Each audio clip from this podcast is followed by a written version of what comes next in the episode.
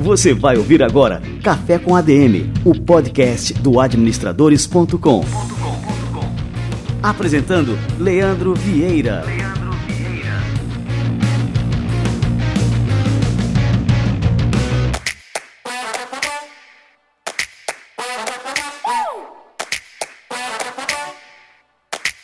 Aí, já preparou seu cafezinho?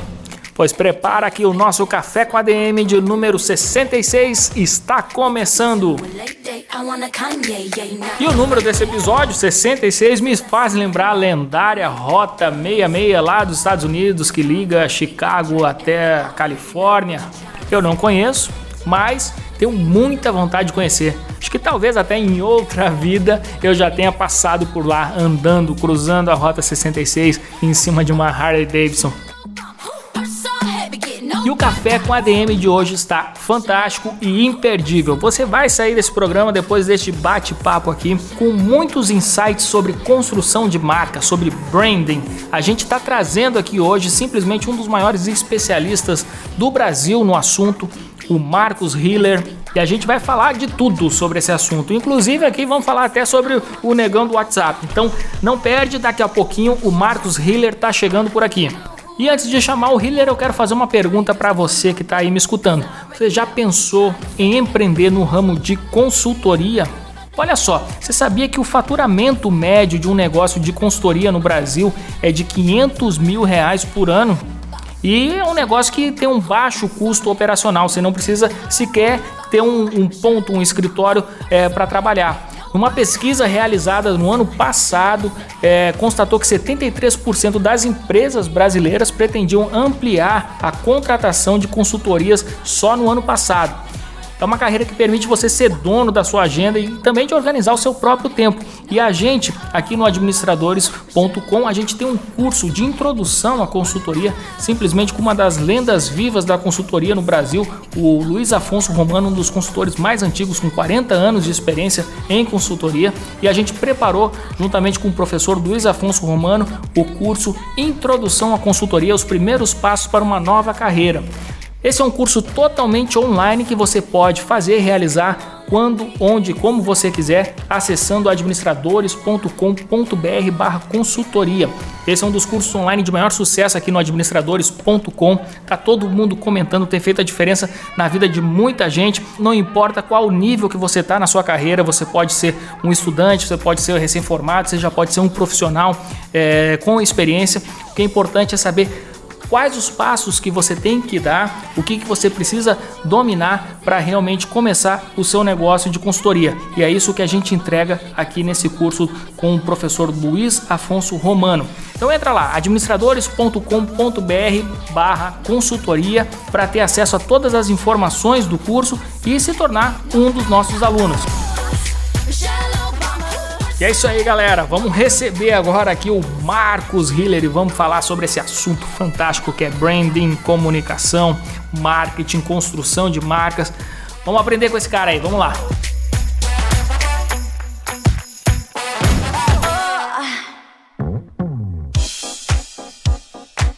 E hoje a gente vai conversar com um cara que entende tudo de comunicação de marcas, consumo e cultura digital. Marcos Hiller é consultor, pesquisador com mestrado em comunicação e consumo pela SPM, palestrante que já circulou pelo Brasil e pelo exterior, professor convidado em escolas de negócios como FGV, FIA, PUC do Paraná, um monte de coisa, administradores.com. É um cara que, assim, que eu admiro demais. Para mim, é a principal referência de brand no Brasil e é um prazer recebê-lo aqui no nosso Café com a DM, Marcos Hiller seja muito bem-vindo, cara.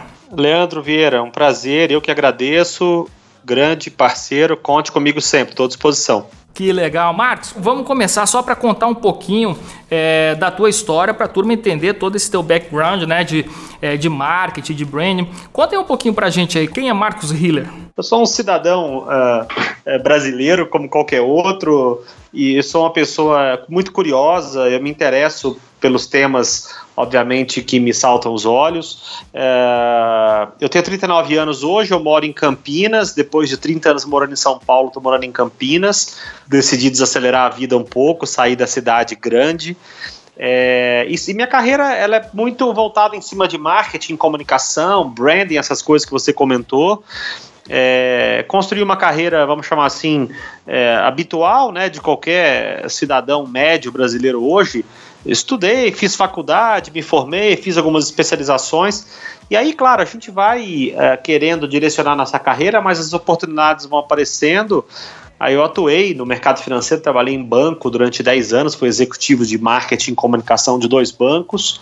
E desde então, desde 2009, eu estou no meu voo solo, decidi empreender e tenho a minha empresa hoje, que é um escritório na área de consultoria de marcas. É, sou professor, sou pesquisador, isso é uma veia que eu não perco de jeito nenhum. tenho muito prazer de dar aula, de compartilhar ideias. Bebedor de cerveja, corintiano, libriano, e é isso aí. E gosta muito de café também, né, cara? Também. Cafeína é importante também. Olha aí. Então, tudo a ver com o nosso café com ADM de hoje. É, Marcos, me diz uma coisa. Uma coisa que sempre me chama muito a atenção é o teu olhar é, aguçado com relação a comportamento. É, porque marca, é, quando a gente fala de brand, a gente tem que falar também de comportamento do consumidor, né, cara? E assim um fato curioso que, que, eu acho que é interessante a gente citar aqui né, no começo desse nosso bate-papo é que na semana passada é, o Marcos entrou em contato comigo e me mandou um vídeo do, do WhatsApp que estava viralizando é, de dois caras tomando cerveja na praia. Tinha uma lata lá, o pessoal estava filmando de longe, uma lata de Itaipava. Esses caras pegavam a Itaipava e botavam na garrafa de, da Heineken, né? Exatamente. É um fato aparentemente engraçado, um fato curioso. E a minha reação diante disso, acho que não nos cabe nenhum tipo de julgamento de valor sobre a atitude do sujeito ali. O cara faz o que bem entender, né? E eu tentei colocar a lupa ali em cima daquela, daquela atitude dele, com o viés da marca, com o viés do consumo, com o viés uh, da antropologia do consumo. É ali são nessas áreas do conhecimento onde você consegue obter respostas para tentar analisar uma atitude dessa é, com mais nitidez, com mais lucidez. E, e, o que eu escrevi no artigo aí para os administradores foi basicamente isso, né? E o que a gente viu ali é um ato, né, não é um ato isolado, aquilo a gente vê há vários anos, aquilo é do ser humano. É, de novo, não cabe nenhum julgamento de valor, como a gente viu ali até nos próprios comentários. Não, que ostentação, que não sei o que lá. Quer dizer, é você olhar um fato desse, ao meu ver, muito potente e colocar ele com viés mais reducionista, vamos chamar assim. Mas achei muito interessante porque, assim, isso é um fato é, trivial, é isso porque eu queria chamar a atenção justamente para esse teu olhar. As pessoas simplesmente recebem, acham engraçado é, e não analisam todo esse comportamento que pode estar por trás é, dessa atitude. E desse, desse teu olhar nasceu um artigo aí que está até agora, foi, foi escrito na semana passada e está até agora como o nosso artigo mais lido aqui do mês de janeiro. E achei Olha super aí. interessante. Quem quiser acessar, acho que é só procurar, procura aí no administradores.com, no Google, o cara que bebia Itaipava, mas queria beber Heineken. É isso aí, né? O título, né? Mas, mas queria consumir Heineken. Exato, é isso aí. E, Exatamente. e é muito interessante. Gerou uma discussão, aí a discussão tá pegando fogo lá, Facebook e tal, e no, no próprio artigo. E eu queria saber, Marcos, há quanto tempo você é, começou a desenvolver esse olhar? Como é que foi que você desenvolveu é, essa forma de, de, enxergar o consumo, que é um olhar muito importante quando a gente vai falar sobre construção de marcas, que é olhar para a questão do comportamento, a questão da, da sociologia, é quase um exercício de antropologia quando a gente vai analisar essa, essa questão. Exato. Eu já estudava marketing, eu já atuava com marketing há muito tempo e sempre flertava com a área de ciências sociais, porque na minha percepção acho que era dali onde poderia sair alguns coelhos é, interessantes. E aí, eu, por eu ter feito já a minha graduação na SPM, já ter uma certa afinidade com a escola, é, lá na SPM você tem um, um programa de pós-graduação, de mestrado, doutorado na área de comunicação e práticas do consumo. Uh, e, e, é o consumo que me interessa, que é o consumo que eu tentei colocar no texto aí. É, não é qualquer tipo de consumo, é um olhar muito privilegiado do consumo. Consumo é um termo usado em diversas áreas do conhecimento, né? Economia estuda o consumo da população, né? O próprio marketing estuda muito o consumo, o comportamento do consumidor é, e tantas outras áreas. Mas o olhar do consumo que me interessa e que foi o que eu estudei ali na SPM e é um olhar que é difundido hoje em outras áreas, outros grandes centros pelo Brasil afora, é um olhar do consumo à luz da sociologia e da antropologia. O consumo não como consumismo, o consumo não como um processo ali de é, satisfazer necessidades, o consumo nada a ver com, com pirâmide de Maslow, nada disso. O consumo como um fato central da nossa vida contemporânea, como um fato social absolutamente essencial para estar no nosso mundo hoje. Quem não consome não está em sociedade. E consumir não só latinha de Coca-Cola, cerveja, maço de cigarro, não. A gente consome, como eu bem coloquei no texto ali, a gente consome o tempo todo, a gente consome telenovela, a gente consome Facebook, a gente consome a vida dos outros. Né? Acho que o Instagram é, tá aí a prova, né? O Instagram é um aplicativo que entendeu isso. Nos interessa, por uma série de razões, consumir o estilo de vida de outras pessoas. É o que a gente faz o tempo todo no Instagram. Consome a vida de estranhos, consome a vida de pessoas que nem sabem que a gente existe. O consumo é um fenômeno social que nasce há cerca de 200 anos atrás, lá em Paris do século XIX, ali nasce o consumo, esse consumo que eu estou falando. E, e para mim, toda essa conversa é absolutamente pertinente para entender, por que não, a relação nossa com as marcas, a relação nossa com o mundo que a gente vive, com as nossas subjetividades e por aí vai.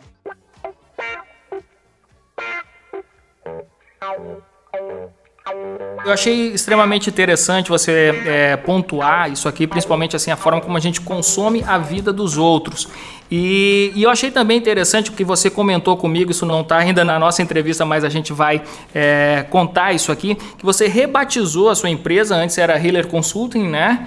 E você Isso. rebatizou agora a empresa, passou a se chamar True Stories. E comentou comigo que o teu interesse é a verdade, né? Você frisou bastante é, essa palavra aqui quando a gente começou ali a bater um papo sobre a possibilidade dessa entrevista hoje. E eu queria que você falasse um pouquinho o motivo dessa mudança, né? E como é que você enxerga essa questão da verdade na construção das marcas. O jeito de você posicionar uma marca hoje em dia, isso não mudou. O jeito de você construir um posicionamento de marca, isso é um método universal que a gente usa há mais de 30 anos, que é o método lá da Nike dos anos 80, que é o método que a OMO usou nos anos 2000, que é o método da Apple nos anos 90, enfim. A gente pode falar sobre isso no outro café. É, mas o jeito de você executar um posicionamento de marca hoje em dia, isso sim, isso passa por mudanças drásticas, né? Principalmente por uma questão do digital, que hoje é uma plataforma é, absolutamente presente nas nossas vidas, e mais que isso, é uma crença que vem se solidificando cada vez mais para mim, para mim e para as grandes consultorias do mundo afora, pequenas, médias e grandes que a gente vê.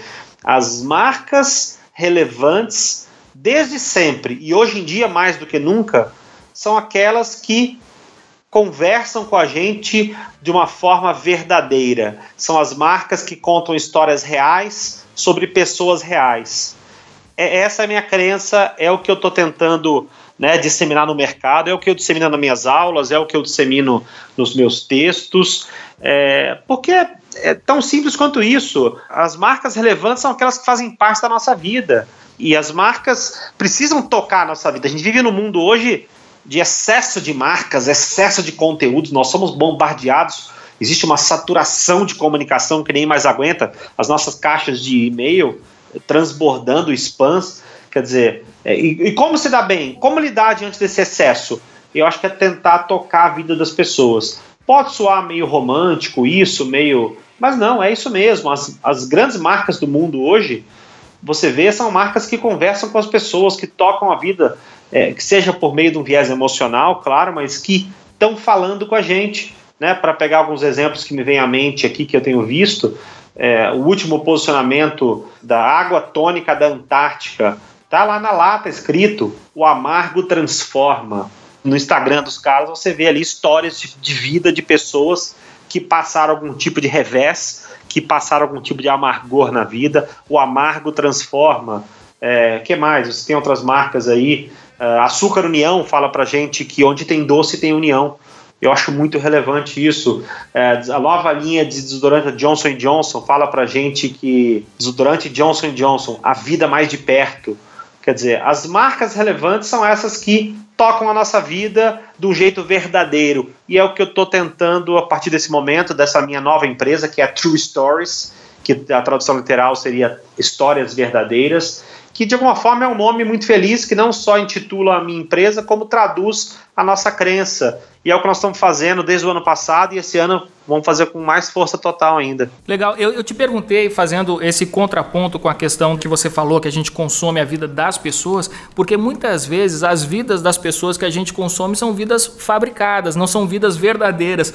E aí eu queria que você colocasse, é, Marcos, fizesse é, realmente a sua análise, que eu acho super interessante quando você faz essas análises de comportamento das pessoas, é com relação a esse ponto. Quando você fala assim, Instagram, a gente sempre vê as pessoas é, belíssimas, é, vivendo aquela vida dos sonhos e você vai ver na vida real aquilo ali muitas vezes é, é uma farsa e a gente acaba consumindo aquilo ali como modelo e aspirando e isso aí vem uma série acaba acarretando para algumas pessoas uma série de problemas, né? Que as pessoas aspiram a vida dos outros, não conseguem atingir aquilo ali e entram num processo de frustração e de tudo mais, né? É, pois é, Leandro. Acho que essa, essa tua pergunta ela daria né, pô, uma discussão de um final de semana inteiro.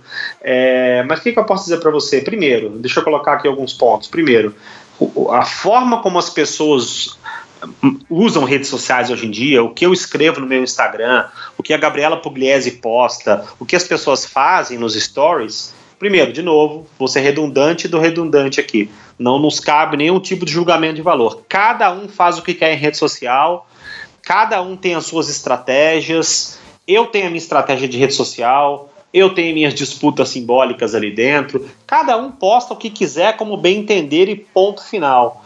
Agora, se aquilo está alinhado ao que é a pessoa de verdade ou não, isso é um problema da pessoa. Não nos cabe nenhum tipo de julgamento de falar: olha só, amigão, tá errado porque na vida pessoal você é um cara simples e no Instagram você fica ostentando. Isso está errado. Jamais. O cara faz isso do jeito que ele quiser, ele que arque com as consequências desse suposto, desse certo, dessa certa dissonância que ele tem entre o real e o virtual. Problema da pessoa.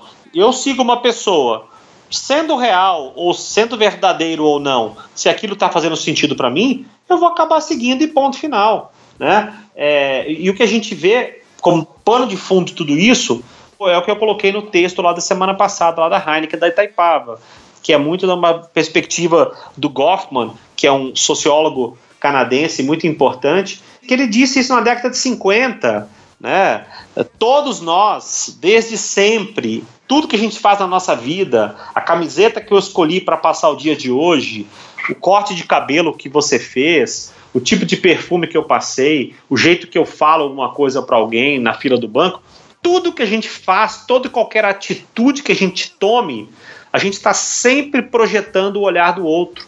Sempre, consciente ou inconscientemente. E nas redes sociais, mesma coisa. E ponto final. Se aquilo é verdadeiro ou não, aí é problema da pessoa. Eu sigo pessoas, áreas, é, portais, é, blogueiros aqui e influenciadores que, para mim, me trazem algum tipo de relevância. Imagino que o do Leandro sejam outros, imagino que o do Fábio sejam outros, quer dizer, é assim que funciona. Outro dia aqui que eu vi, caiu um livro na minha frente aqui, dicas de etiqueta nas redes sociais. Cara, pelo, pelo amor de Deus, cada um faz o que bem entender, imagina. Claro, existem práticas que funcionam mais ou menos em termos de capitalizar ou alavancar algum tipo de negócio, ok. O tipo de assunto que você bota no e-mail para as pessoas abrirem mais ou menos. Quer dizer, existem técnicas para você capitalizar algum tipo de esforço comercial, mas o que fazer nas redes sociais, cara, é das pessoas. Brasileiro, por um acaso, a gente vê, né? Tem coisas aí, é, vamos chamar assim, geniais, que a gente vê em termos de criatividade. Os memes pela internet são muito engraçados, muito criativos. Nos cabe acompanhar nos cabe visualizar tudo isso, dar um zoom out e tentar buscar algum tipo de sistematização de análise. É o que eu costumo fazer e ponto final.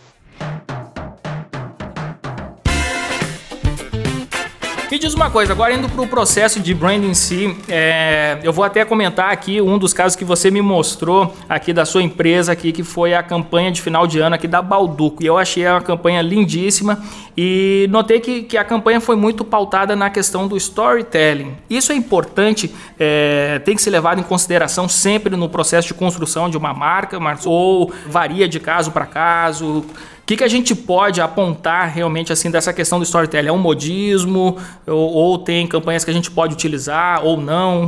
O que, que você acha aí, cara? Eu acho que não é um modismo, eu acho que isso não é de hoje. Se você for buscar lá atrás, há 30 anos atrás, a, a, a Valizer, lá com o Washington Oliveto, já fazia a campanha do meu primeiro sutiã. Aquilo é um caso de storytelling. Storytelling é um termo gringo, mas vamos chamar isso de contação de histórias.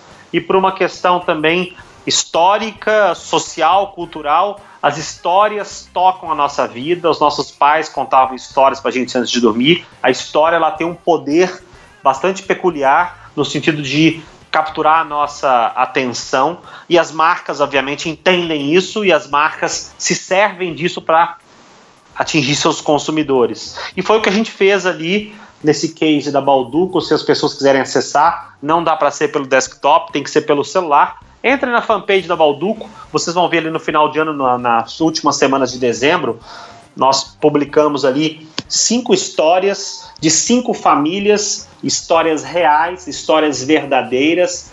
Fomos atrás dessas histórias, contatamos as pessoas, entramos na casa dessas pessoas com uma câmera fotográfica e colhemos as histórias, os relatos, histórias do tipo uma moça ali, a Andressa, que ela durante a gravidez dela, ela ficou viciada em chocotone, ela teve desejo de chocotone da Balduco. E os pais dela compraram a Chocotone da Balduco, e hoje já nasceu a filha dela, e hoje comeu Panetone Balduco para ela, tem toda uma questão de lembrar como foi a gravidez dela, enfim, histórias reais, e ali a gente contou essa história, e de um jeito bastante, eu diria, muito, muito bonito, com muito bom gosto, as fotografias foram feitas pelo meu sócio, que é o Érico Hiller, que é um fotógrafo é, da National Geographic, um fotógrafo realmente muito bom, um fotógrafo de altíssimo nível, e foi o que a gente fez ali. A gente está acompanhando os resultados da ação aqui. Isso não faz gerar venda de Panetone Balduco. Isso aumenta a lembrança de marca, isso aumenta a conexão, aumenta a relevância de marca. Isso associado a uma série de outros pequenos esforços mexe no ponteiro da marca em termos de relevância e de lembrança. E é o que a gente fez ali na Balduco e é o que a gente pretende fazer com outras marcas esse ano também. Legal. Assim, e eu te perguntei essa questão se era um modismo ou não, porque assim, a, a, lógico, as agências acabaram identificando no storytelling uma narrativa muito poderosa. E acaba que muitas vezes essas agências, para criarem suas campanhas, elas se reúnem e dizem, bom, qual que é a mentira que a gente vai contar? E a gente vê muitos casos né, de marcas que estão construídas sobre mentiras. Agora não vou lembrar nenhum nome, mas tem uma, por exemplo, que é um, um picolé, um sorvete lá, que os caras falam que veio um sujeito da, da Itália para cá, que começou antigamente antigamente a, a vender o, o sorvete, sei lá, tem toda aquela história bonita e quando o cara vai ver, na realidade não existe nada daquilo ali. É, a premissa é, é a verdade, a história tem que ser verdadeira. Quer usar a contação de histórias para gerar conexão de marca? Ótimo. Vai buscar uma história verdadeira, quer dizer, isso é meio óbvio. Mas as marcas, como você citou aí, tem essa e tem outras várias aí, que não, elas procuram usar histórias fantasiosas procuram usar histórias que não são verdade. Eu vejo, obviamente, com o pé atrás. Eu não compactuo com esse tipo de prática. E é verdade, quando a gente acaba descobrindo que é verdade, que não demora a vir à tona, né? Aí a, aquela marca fica totalmente arranhada ali na nossa lembrança. Eu, eu falei aqui, nem lembro essa, o nome da marca aqui, justamente porque é, já está no limbo ali da minha mente ali, não, não me interessa mais, né? Ah, fica, acho que fica maculado. Não é um episódio desse que vai matar a marca, que vai sacrificar a marca, mas eu entendo que é muito difícil, aliás, você conseguir identificar exatamente qual foi o dano, qual foi é, quantos consumidores foram subtraídos da marca em função desse episódio mentiroso, vamos chamar assim. É muito difícil você usar uma métrica para mensurar isso, mas eu entendo que fica maculado, a mácula fica e difícil hoje em dia, em tempos de rede social, você tentar estancar uma sangria dessa, é, vis-a-vis casos aí como vai, Petrobras e Odebrecht, por exemplo. É, Odebrecht é uma marca super potente até um tempo atrás e que a gente viu na nossa televisão todos os dias aí que a marca ela era né, liderada por criminosos. E aí, o que, que você faz com essa marca agora? Petrobras também. Como reposicionar uma marca dessa? Como apagar essa mancha que fica. Acho que o tempo ajuda, um trabalho de gestão de marca bem feito pode ajudar, mas olha, é um grande desafio.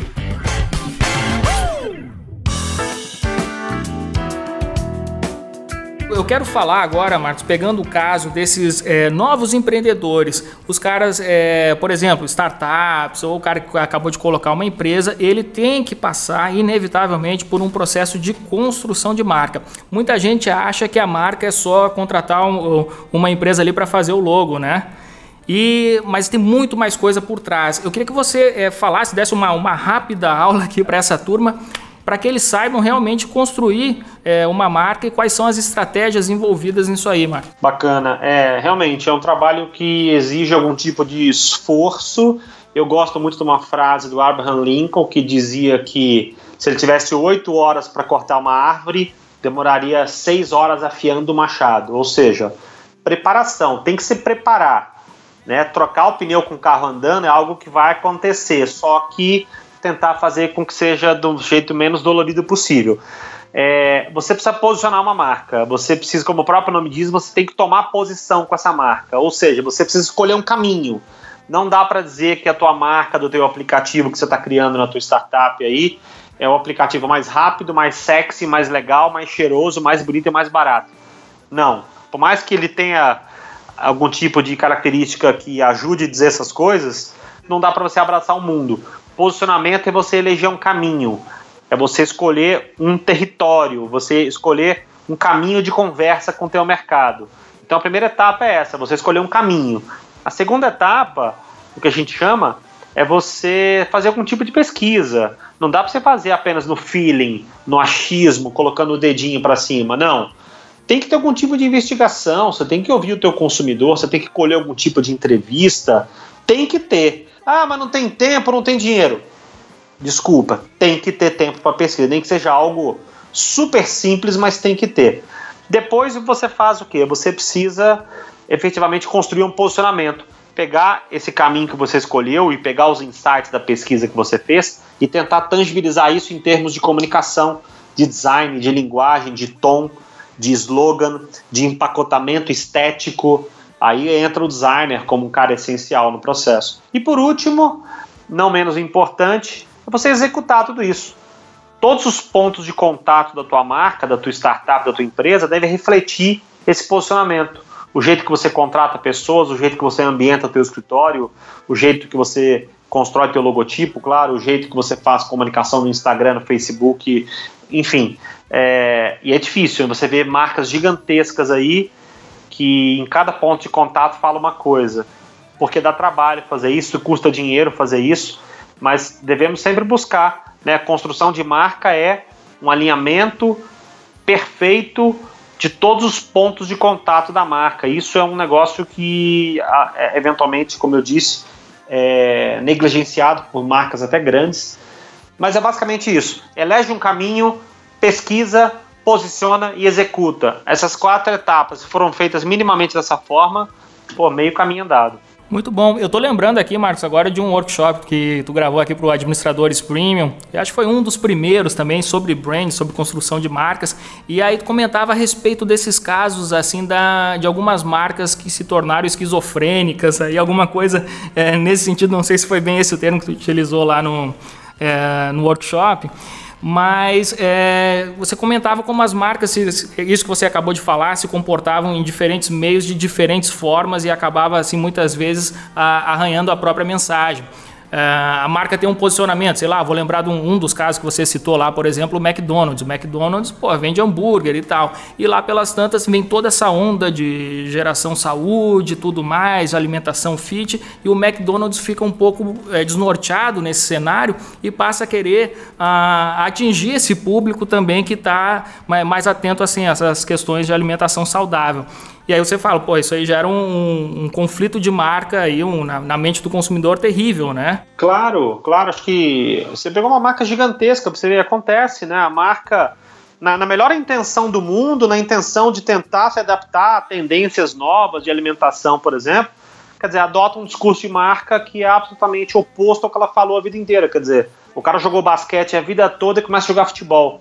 Não vai jogar bem futebol. Não funciona. McDonald's né? não funciona. McDonald's é, desculpem quem gosta, mas assim, aquilo não é ruim, obviamente, mas aquilo é muito calórico, aquilo é gordura pura, aquilo entope a artéria, aquilo tem mais de mil calorias, aquilo é nocivo à nossa saúde. Aí um belo dia, Os caras fazem isso há 50 anos. De repente começa a vender maçãzinha, saladinha. Não tem problema nenhum fazer isso. Pode fazer, mas cria uma marca nova, cria um novo posicionamento. Né? Senão fica uma coisa. Realmente, é o que eu acho que foi o que eu disse ali, é, uma coisa meio esquizofrênica. E quando você faz esse tipo de coisa, aí que vem o pulo do gato. Quando a marca, quando ela é esquizofrênica, quando a marca não é fiel a, ao seu território, quando ela tenta botar a mão no que não é dela, além dela não construir marca para ela, ela constrói marca para o líder de categoria. Cara, eu achei muito interessante. Eu lembro, assim, no workshop você coloca bem esse exemplo do McDonald's e acho que você contrapõe com a questão da comunicação do Burger King, que bota lá aquele sanduíche grelhado tal. Que é, Exato. É, é uma marca de grelha, bacon, não sei. Isso quer dizer, uma coisa. Se, se assume como, como junk food e ponto final. O caso clássico disso foi o McDonald's agora que começou a tentar vender. Aliás, está vendendo, né? Roubou, entre aspas o contrato lá de fornecimento do ovo maltine para o milkshake e lançou o Mac Shake de ovo maltine e fez barulho com isso. Fez o que aconteceu? A venda do Bob's que aumentou. Eu lembro. Isso aí a gente analisou. Quem quiser é, pegar Também. na lista de episódios aí, a gente fez um brand fight. Foi, a gente ah, fez uma, uma vez só. Lembra disso, né, Marco? No, no primeiro, primeiro mim, episódio muito, do Café com a DM. Muito icônico aquilo, muito revelador. E aquilo é, é minha aula número zero de branding. Quando você não é fiel ao teu discurso de marca, quando você bota a mão no que não é teu, você constrói marca por líder de categoria, não para você. Show de bola. E me diz uma coisa aí, Marcos. Agora, é, a gente tem, assim, na, na, internet, a gente tem um cardápio enorme aí para fazer comunicação. Né? Tu tem Facebook, tem o Google, tem o administradores.com, tem uma série de, de canais aí que são é, propícios aí para divulgação é, de campanhas e tudo mais. A publicidade de massa, que vem cada vez mais perdendo espaço, televisão tal. Como é que você analisa uh, essa questão da, da, publicidade de massa na construção de marcas? Ainda é muito relevante, pouco relevante, vem perdendo relevância? O que, que você uh, enxerga para o presente e futuro aí dessa questão da publicidade de massa? Eu acho que vem perdendo relevância, mas ainda é muito relevante. Comunicação tradicional, TV, jornal, revista no Brasil ainda funciona, claro que funciona. Ano passado os dados não fecharam, mas 2016 TV aberta cresceu no Brasil. iFood virou o que virou porque botou milhões na TV aberta. Então assim, TV aberta funciona, TV aberta, rádio, jornal estão vivos e passam bem. Aliás, não sei se passam tão bem, mas estão vivos, né? Eu acho que merecem algum tipo de reconfiguração e estão se mexendo, obviamente. Eu acho que eu sou um defensor do digital, eu sou um missionário do, do processo digital, mas a mídia tradicional ela ainda funciona, ela ainda tem muita força, tem muito torque, é, mas merece, obviamente, reconfigurações em termos de discurso, de empacotamento, mas são, são muito fortes, né? Acho que o digital é fantástico, a gente fica conectado o tempo inteiro, mas, e, de novo, né, o segredo é você integrar tudo, olhar de uma forma integrada, online, offline, não existe um, uma disputa um versus o outro, nada disso.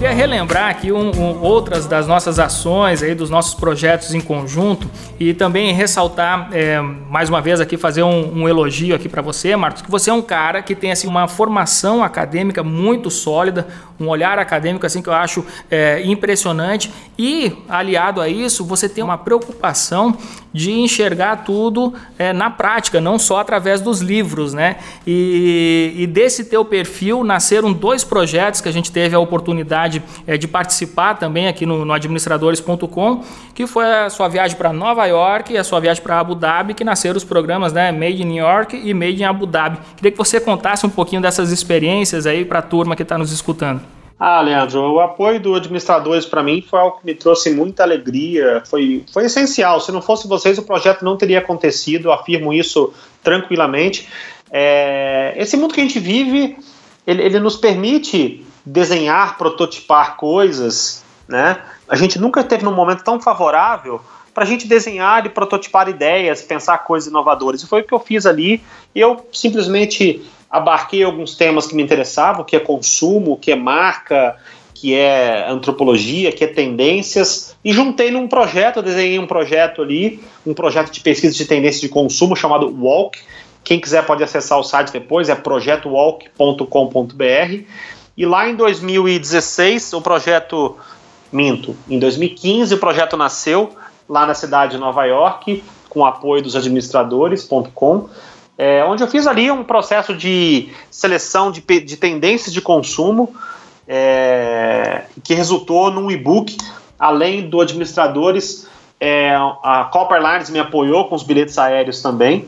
E ali nasceu a edição 1 do Projeto Walk, um projeto onde eu tento reunir ali um inventário de tendências que me saltaram os olhos naquele momento. E no ano de 2016 eu lancei a edição 2, a gente foi para o mundo árabe. Já que o projeto 1 nasceu, o projeto 2 aconteceu de uma forma mais fácil. A gente foi para o mundo árabe, fomos para Abu Dhabi, a Etihad Airways nos apoiou com os bilhetes aéreos, o Habibs nos apoiou, a Mizuno me forneceu tênis, camiseta e mochila, é, a Cronos Viagens me forneceu também apoio terrestre. Então lá eu fiz a segunda edição do Projeto Walk, que resultou num livro que hoje eu ofereço nesse meu site, projetowalk.com.br. Fui para o mundo árabe, algo absolutamente inédito aos meus olhos. E foi muito interessante que a gente viu ali em termos de tendências de consumo indoor, em, em, em termos de luxo, né? Acho que a grande, o grande resumo do meu olhar foi esse, né? Da questão do luxo, o que, que é o marketing de experiência, a vitória do luxo, o que a gente viu ali é, foi realmente impressionante. A gente ficou hospedado em hotéis ali que eu jamais tinha colocado meus pés, jamais poderia imaginar que eu poderia colocar o pé na vida.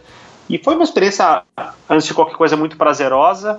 E foi algo muito interessante, muito muito novo, um olhar muito atento para você capturar, perceber algum tipo de recorrência de fenômenos que te apareciam diante dos seus olhos ali.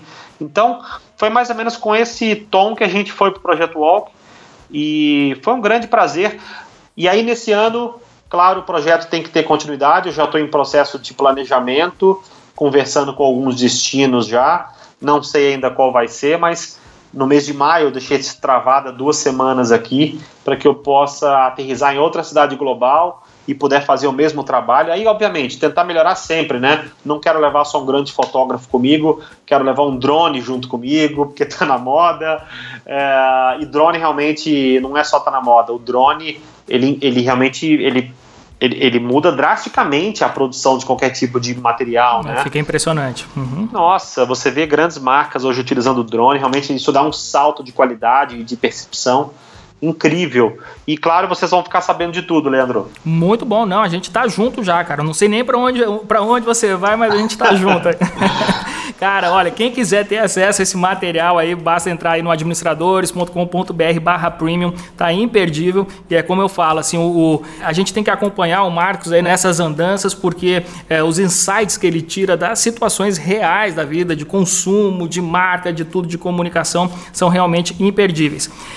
Marcos Hiller, cara, é, esse ano começou agitado aqui com relação a, a, alguns acontecimentos banais, triviais, mas que acabam aí afetando a, a, questão da comunicação das marcas. O primeiro a gente citou aqui no começo do episódio, que foi esse cara aí que estava tomando Itaipava, mas queria consumir Heineken. E um outro caso que eu estou lembrando aqui agora, que movimentou aí redes sociais, viralizou total, foi o caso da festa de fim de ano da Salesforce do Brasil que teve um concurso lá de fantasias e chegou até a direção da empresa lá nos Estados Unidos, as fotos dessa festa, e tinha um cara lá fantasiado, vou botar aqui os termos, que esse cara é conhecido como o negão do WhatsApp. Tinha um cara lá fantasiado do negão do WhatsApp. Só falar isso todo mundo já sabe quem é. E, bom, o resumo da história, todo mundo já sabe, até foi, começou a demitir os funcionários, aí o diretor foi defender os funcionários, dizendo que aqui no Brasil as coisas são diferentes, tal, que não precisava ser tão rigoroso. Demitir o diretor e depois de demitir até o presidente, que também tinha saído em defesa aí dessa turma toda. Como é que você enxerga isso sob a ótica de construção de marcas? Porque aqui no Brasil os comentários é, realmente é, foram negativos para Salesforce, né? Falando, pô, isso é exagero, no Brasil é assim mesmo e tal. Como é que você enxerga isso aí, Marcos? É, pois é, eu, eu consigo analisar esse caso todo realmente com viés da marca. Eu não sou um cara de RH, não entendo sobre é, gestão de pessoas. É, eu acho que é, foi muito, foi uma soma de variáveis, aí, uma soma de erros que foi adotada. Eu, eu não não compactuo com a postura da empresa de demitir todas as pessoas, porque o dano na marca é muito maior. De, de novo, difícil você mensurar o quanto que isso impacta em termos de negócio a marca, mas fica maculado. Né? Então, se fica maculado, para mim, eu não, eu não compactuo com esse tipo de atitude. É, o que a gente viu ali, é, de novo, eu não sou um cara de gestão de pessoas, mas me suou, me lembrou uma postura de RH dos anos 80, assim, quer dizer, demitir pessoas né, por conta de comportar, de, demitir uma, toda uma vertical de uma empresa em função de uma atitude em festa de final de ano de empresa. Quer dizer, primeiro, uma falha de comunicação extrema, né, podiam ter colocado eventualmente regras ali um pouco menos flexíveis em termos de se isso vai contra a cultura da empresa, tinha que ter evidenciado isso. Quer dizer, e aí essa empresa que é a Salesforce, que eu conheço pouco também, mas me soa como uma empresa atual, uma empresa super moderna, uma empresa super à frente aí, e que toma uma postura dessa, ao meu ver, um tanto quanto retrógrada.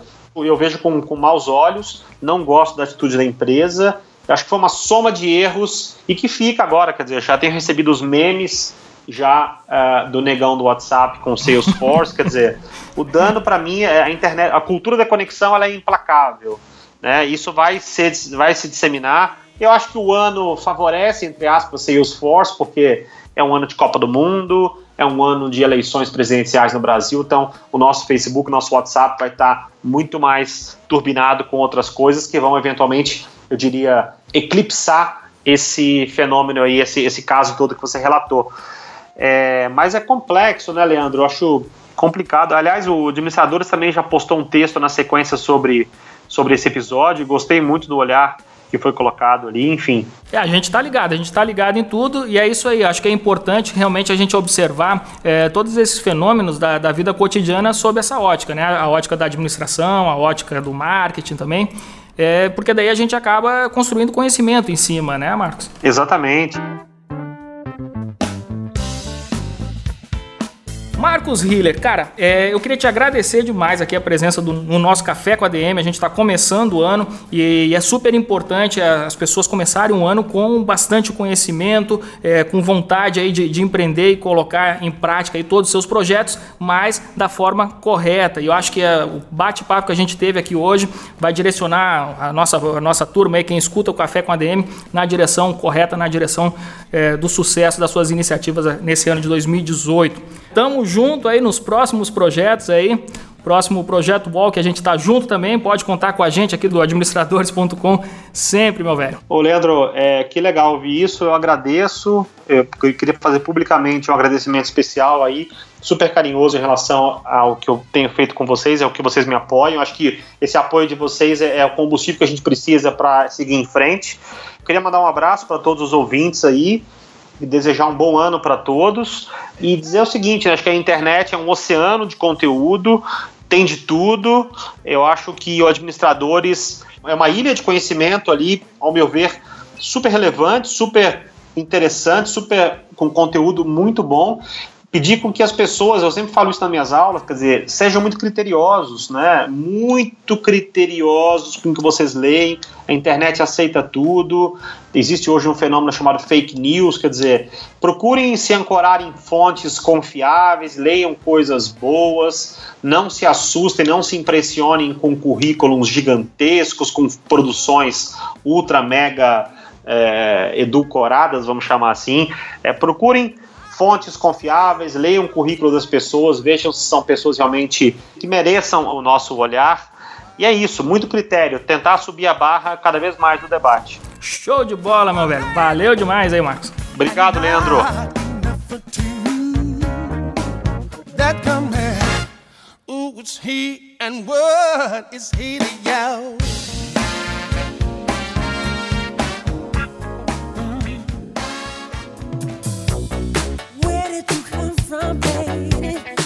Simplesmente espetacular. Marcos Hiller. Cara, você tem que seguir o Marcos Hiller aí em todas as redes sociais, Instagram, procura o cara. É Marcos Hiller. Hiller se escreve H-I-L-L-E-R. E tem um site dele também, marcoshiller.com.br, e aí você acha o cara em todas as redes sociais a partir do site dele. E para ter acesso aos conteúdos exclusivos que o Marcos Hiller preparou em conjunto com administradores.com, é só você se tornar um assinante do Administradores Premium entrando em administradores.com.br/premium, que se escreve Premium num bom português.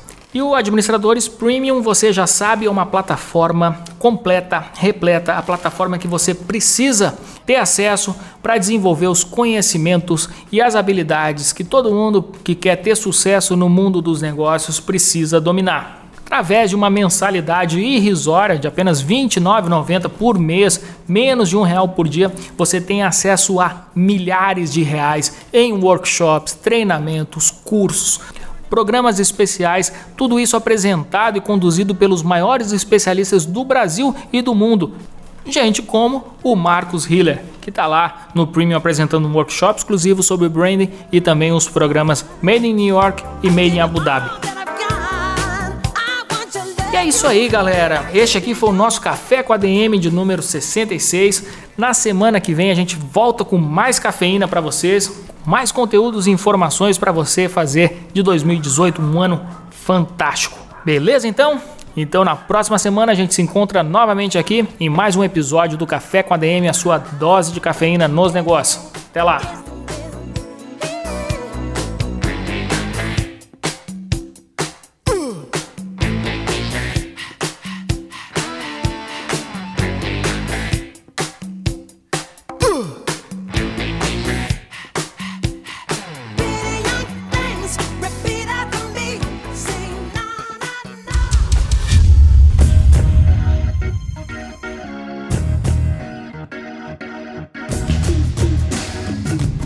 Você ouviu Café com ADM, o podcast do administradores.com.